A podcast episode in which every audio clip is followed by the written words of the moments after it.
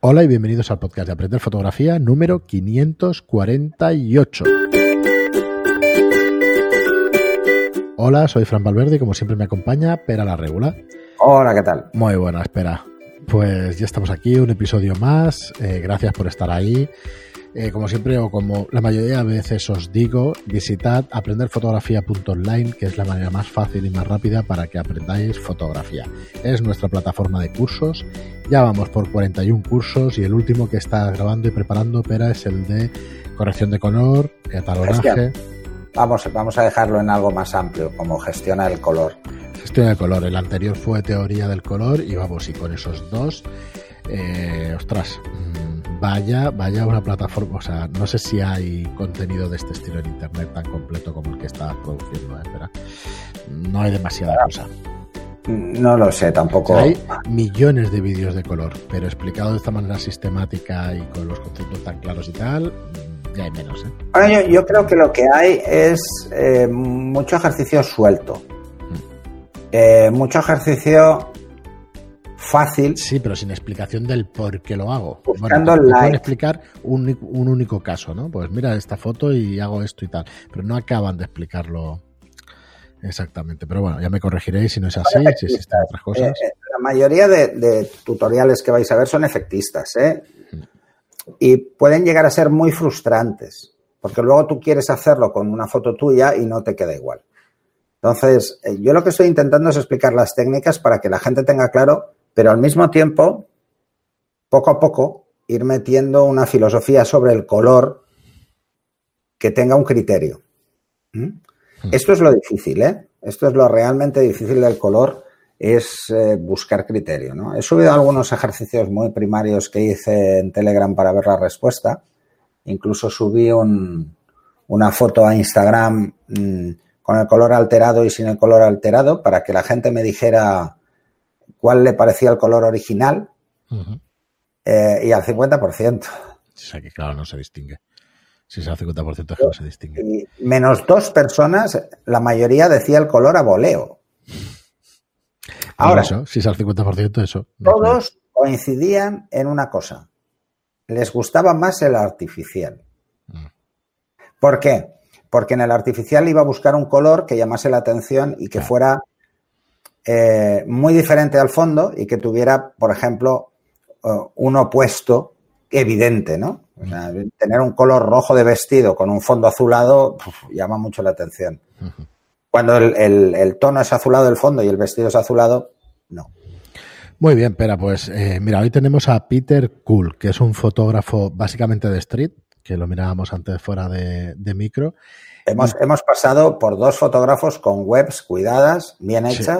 Y esta es quizá una de las webs más feas que he visto en mi vida. Bueno, tiene su, tiene su sentido, ¿vale? Pero, pero es que no es ni efectista, es No. un coñazo. No, es una web para que le siga su trabajo diario, punto. Él va colgando aquí sus fotos y tiene New Gallery, Gallery 1, Gallery 2, Gallery 3, Gallery 4, un About y ya está. Entonces no tiene prácticamente nada. Sí tiene y le da mucha importancia a las redes sociales. Este hombre trabaja y le llega a los clientes a través de, muy probablemente, redes sociales. Eh, tiene un Este Instagram. tiene más seguidores. Este tiene más seguidores que el anterior que veíamos. El Me gusta mucho más el anterior. Bueno, pero ya son gustos personales, aunque bueno, técnicamente también y eso, pues el trabajo no tiene nada que ver. Es diferente. sí. Claro, como decimos, es un trabajo de street, eh, aunque no es malo, ¿eh? porque en cuanto vemos una foto y empezamos a analizarla, en todas estas que vemos, las dualidades, las, mm, las concordancias entre elementos de las, de las ilustraciones, o sea, perdón, de las ilustraciones de las fotos, pues están súper patentes. Pero bueno, es un fotógrafo muy curioso de street, eh, que bueno, que fotografía aquí te pillo, aquí te mato, pero buscando un sentido. O sea, está haciendo, eh, fíjate, fíjate en esta foto. Al final tiene un montón de gente ahí. Entiendo que no son fotos preparadas, pues sería imposible preparar unas escaleras mecánicas. No, es, es- es una escena cotidiana. Sí. La gente mirando al móvil y a nada más. Correcto. Y tenemos hecho, uno, dos, tres, cuatro, cinco, seis, siete, ocho personas mirando el móvil. Bueno, De hecho, creo que ya, lo he comentado más de una vez que cuando hago, cuando me voy a hacer street, como este hombre, por Barcelona, eh, uno de los proyectos es la gente con el móvil. Tenía varios, el de las bicicletas, la gente hablando por teléfono, eh, el de los besos, pues eso es lo mismo. Este hombre busca este tipo de situaciones. Entonces, para, para, conseguir este tipo de situaciones hay que tener esta, por ejemplo, ¿no? Esta es igual, vas paseando y pasan por delante. Fíjate, ¿eh? el, el, el, mormón, creo que son mormones. No, son judíos. Son judíos estos chicos, iba a decir, o mormones o ortodoxos, judíos. Hay pues ortodoxos, pues, ¿cómo se llaman? Bueno, sí, no sé. Sí, no igual sí, no lo sé, pero el, el, más alto está emparejado con el edificio más alto del fondo, el mediano y el pequeño. Y tienen los tres edificios de fondo igual que los ¿sabes? Y dices, ostras, mmm, parece una tontería, bueno, pero... Yo no me voy a fijar en eso, ¿eh? Yo sí, creo que a veces buscamos cosas donde no hay, ¿eh? Pero bueno. O da la casualidad, la sube y dice, mira, qué buenas fotos. Es la casualidad. Puede ser, puede ser, espera. Puede ser, eh, a ver, es, es, mucho más buscado eh, el tema de. Probablemente es, este fotógrafo está observando a las chicas que hay en primer plano del móvil, que no paraban, y entonces dijo, va, esto es ideal me voy a esperar a que haya más gente con el móvil Hmm. pasando por detrás.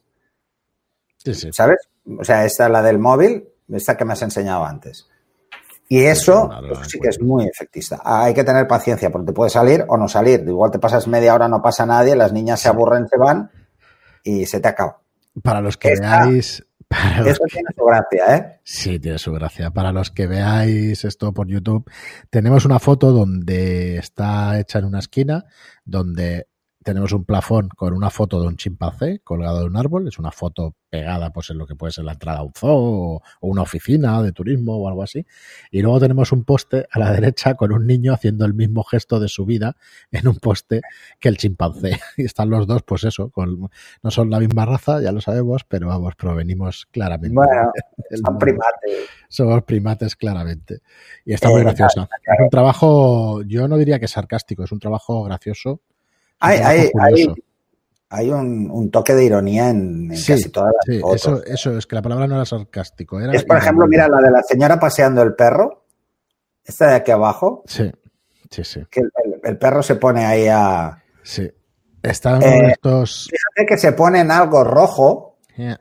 Y, y la dueña va de rojo. Es como diciendo, te mearía a ti, pero me meo aquí. ¿Sabes?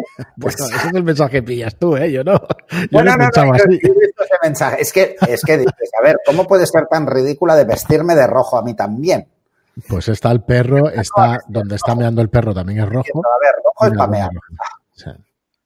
Y fíjate, sí. el, el, bueno, fíjate, tú lo habrás visto, pero el, el, paso de cebra este es amarillo y contrasta muchísimo sí. con, estas fotos técnicamente pues ya no es lo mismo, la iluminación es la que es, yo diría que esto está recortadísimo, bueno, igual me equivoco y está más subida a baja resolución, pero bueno, no, no, no es técnicamente espectacular, pero es, vamos, el mensaje de cada una de las fotos, pues eso. La bueno, mejor. la chica de la cebra también sí, tiene, una, tiene, su gracia, ¿eh? Su gracia, está puesta encima, ¿eh? Sí, tiene su gracia. Parece que la cebra, la cabeza de la cebra sea la cabeza de la chica. Sí. Y no sé, está. Sí, porque la sombra precisamente de la, de la cabeza de la cebra está tapando la cabeza sí. de la niña. Correcto. O sea, tiene, tiene ese toque irónico y al mismo tiempo un poco irreverente, ¿no? Porque sí. es, por ejemplo, en el paso de peatones se ha caído una señora, el otro que la va a recoger, pero por detrás viene uno con muletas. Sí, sí, diciendo, aquí se masca la tragedia. ayudarte no puedo, ¿no? O sea, es, es, tiene un toque bastante. Sí, sí, bastante ironía, la palabra. Eh, y algo. Algo duro, ¿eh? Porque hay algunas que dices, bueno, no sé yo. No sé yo. Eh, Está muy bien, ¿eh? Es un fotógrafo muy gaita, curioso. La ¿eh? gaita con el colgante en la cabeza. Correcto. El, el instante decisivo. O estos que se llevan el rinoceronte, estos que los hemos visto por Barcelona, estos rinocerontes. Uh -huh. Bueno, aquí eran vacas. Sí. En Barcelona había vacas pintadas. Es, es eh, muy curioso, ¿eh? es un fotógrafo muy, muy, madre mía, madre mía. Mira esta. Esta ya ni la explico, ya la veréis los que lo veáis por YouTube. Y es, es, sí, mejor, curioso. no hace falta describir. No, no hace falta describirlo. Eh, la verdad es que está muy curioso, ¿eh? Yo me he sorprendido. Eh, tiene, tiene muchísimo es, interés. Es un cachondo, eso está claro, ¿eh? Sí, sí, sí. Es un cachondo. O sea, el tío está buscando el momento coña. Sí, sí. Y además lo hace, lo hace muy bien porque esto es un trabajo de mucho tiempo, ¿eh? Sí, de muchos años. Porque es muy difícil, ¿eh? Como te pongas a pensar en esta. tantas situaciones cómicas Sí, eh, no es nada fácil. Mm, Además, bueno, hay que decir que los anglosajones hacen, hacen más paridas en la calle, tienen menos sentido del ridículo, suelen hacer más paridas. No sé dónde es esto, pero, pero sí, sí, sí, sí, sí.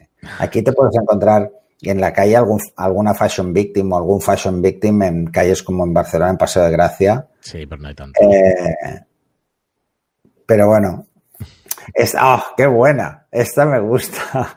La de la, el póster de la chica corriendo y la bolsa justo donde Sí. está el pie. Sí, sí.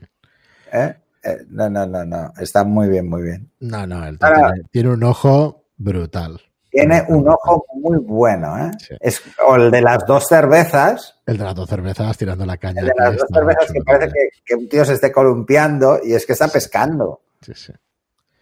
No, no, este- estos juegos de profundidad suelen dar eh, muy buen resultado. Esto, ¿te acuerdas que en el curso de composición estuvimos hablando hace dos años Sí.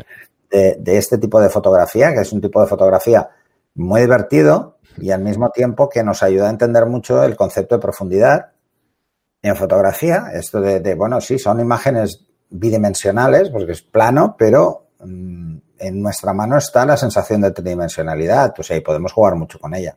Es un cachondo, fíjate esta. Es un cachondo. Una Sí, sí. chorrada de fotos. O sea, me- esta es muy buena también. Sí. Y esta del pájaro encima de la cabeza, que no está, que está en una. Es lo mismo, en el mismo juego de, de Ah, perspectiva el y eso. la profundidad. Bueno, pues eh, os dejamos su web también, aunque tiene bastante más interés su Instagram en el Mucho Facebook. más. ¿eh? No la web entrado. es bastante desesperante. Sí. Pero oye, es un, es un tío al que yo seguiría por Instagram porque te puedes tirar horas eh, viendo sus fotos, pero horas. Sí, sí, sí. Y luego Flick, también en Flickr, eh, tiene las mismas Instagram, eh, muchas las veréis, pero sin el recorte ese forzado de Instagram. Así que eh, su Flickr está mejor porque las vemos Ostras, como sí, más. son las originales. Sí que está mejor, sí. Sí, está mejor porque se- además hay más resolución en Flickr. Mira, esta del el chimpancé posando, tío, como si fuera Descartes, ¿sabes? Bueno, es- esto me ha pasado, ¿eh? Esto ir al zoo con mi hijo, los dos con la cámara, y ponernos delante de, Del de donde chimpancé y están los, los gorilas. Y, y ponerse un gorila a posar y luego a pedir. Muy curioso. Como diciendo, bueno, yo ya me he puesto para la foto, ahora Claro, tírame algo para comer. Claro, claro. Porque están como muy focalizados, ¿eh? Los del zoo de Barcelona, como muy focalizados a- al reclamo, ¿no? Normal. Muy bien, pero pues hasta aquí el programa de hoy. Peter Cool, eh, un personaje, mira, no sabemos nada de su biografía, en este caso no hemos investigado, pero vamos, debe ser un, un buen personaje. En el About solo sale él haciéndose una foto con una telemétrica A ver, y tiene una cara de Sí. wow. es lo que te iba a Perdona, ¿eh? Perdona, perdona, Peter, pero tocayo. Pues mira, Pero- una micro cuatro tercios. Esto es una Olympus de hace un montón de años. Yo esta cámara la tuve, no recuerdo el modelo, pero esto es de hace, pero como 10 años. Así que Ya, tiene, ya, ya se le ve que es un cachondo hasta en el autorretrato. hasta en el autorretrato, es brutal esta foto, un ¿eh? autorretrato. Francamente, un tío muy interesante, con unas fotos muy divertidas. eh, Sí, sí, sí, que, sorpresa. a ver, ahora con, con el salto a fase 2 y fase 3, podremos todos volver a salir a hacer fotos a la calle Sí. y seguro que nos vamos a encontrar mil escenas cómicas con las mascarillas. Estoy convencido. Seguro, seguro. Muy bien, Desde, chicos. pues- desde las diferentes variedades, ¿no? Desde el que lleva la mascarilla pendiente hasta el que lleva la mascarilla aquí Sí, sí. y le aprieta la cara hasta mil. Seguro que vais a encontrar escenas muy divertidas. Al Muy menos riámonos un poco de nosotros mismos también y de esta situación que nos ha llevado a cosas así como muy dantescas. Eh, y ya queda menos. Sí, sí. Muy bien, pues hasta aquí el programa de hoy. Muchísimas gracias por seguirnos, por escucharnos, por vernos en YouTube y escucharnos en las plataformas de podcast. Gracias por la reseña de 5 estrellas en iTunes y por los me gusta y comentarios en iVoox. Gracias y hasta el próximo programa. Hasta el siguiente.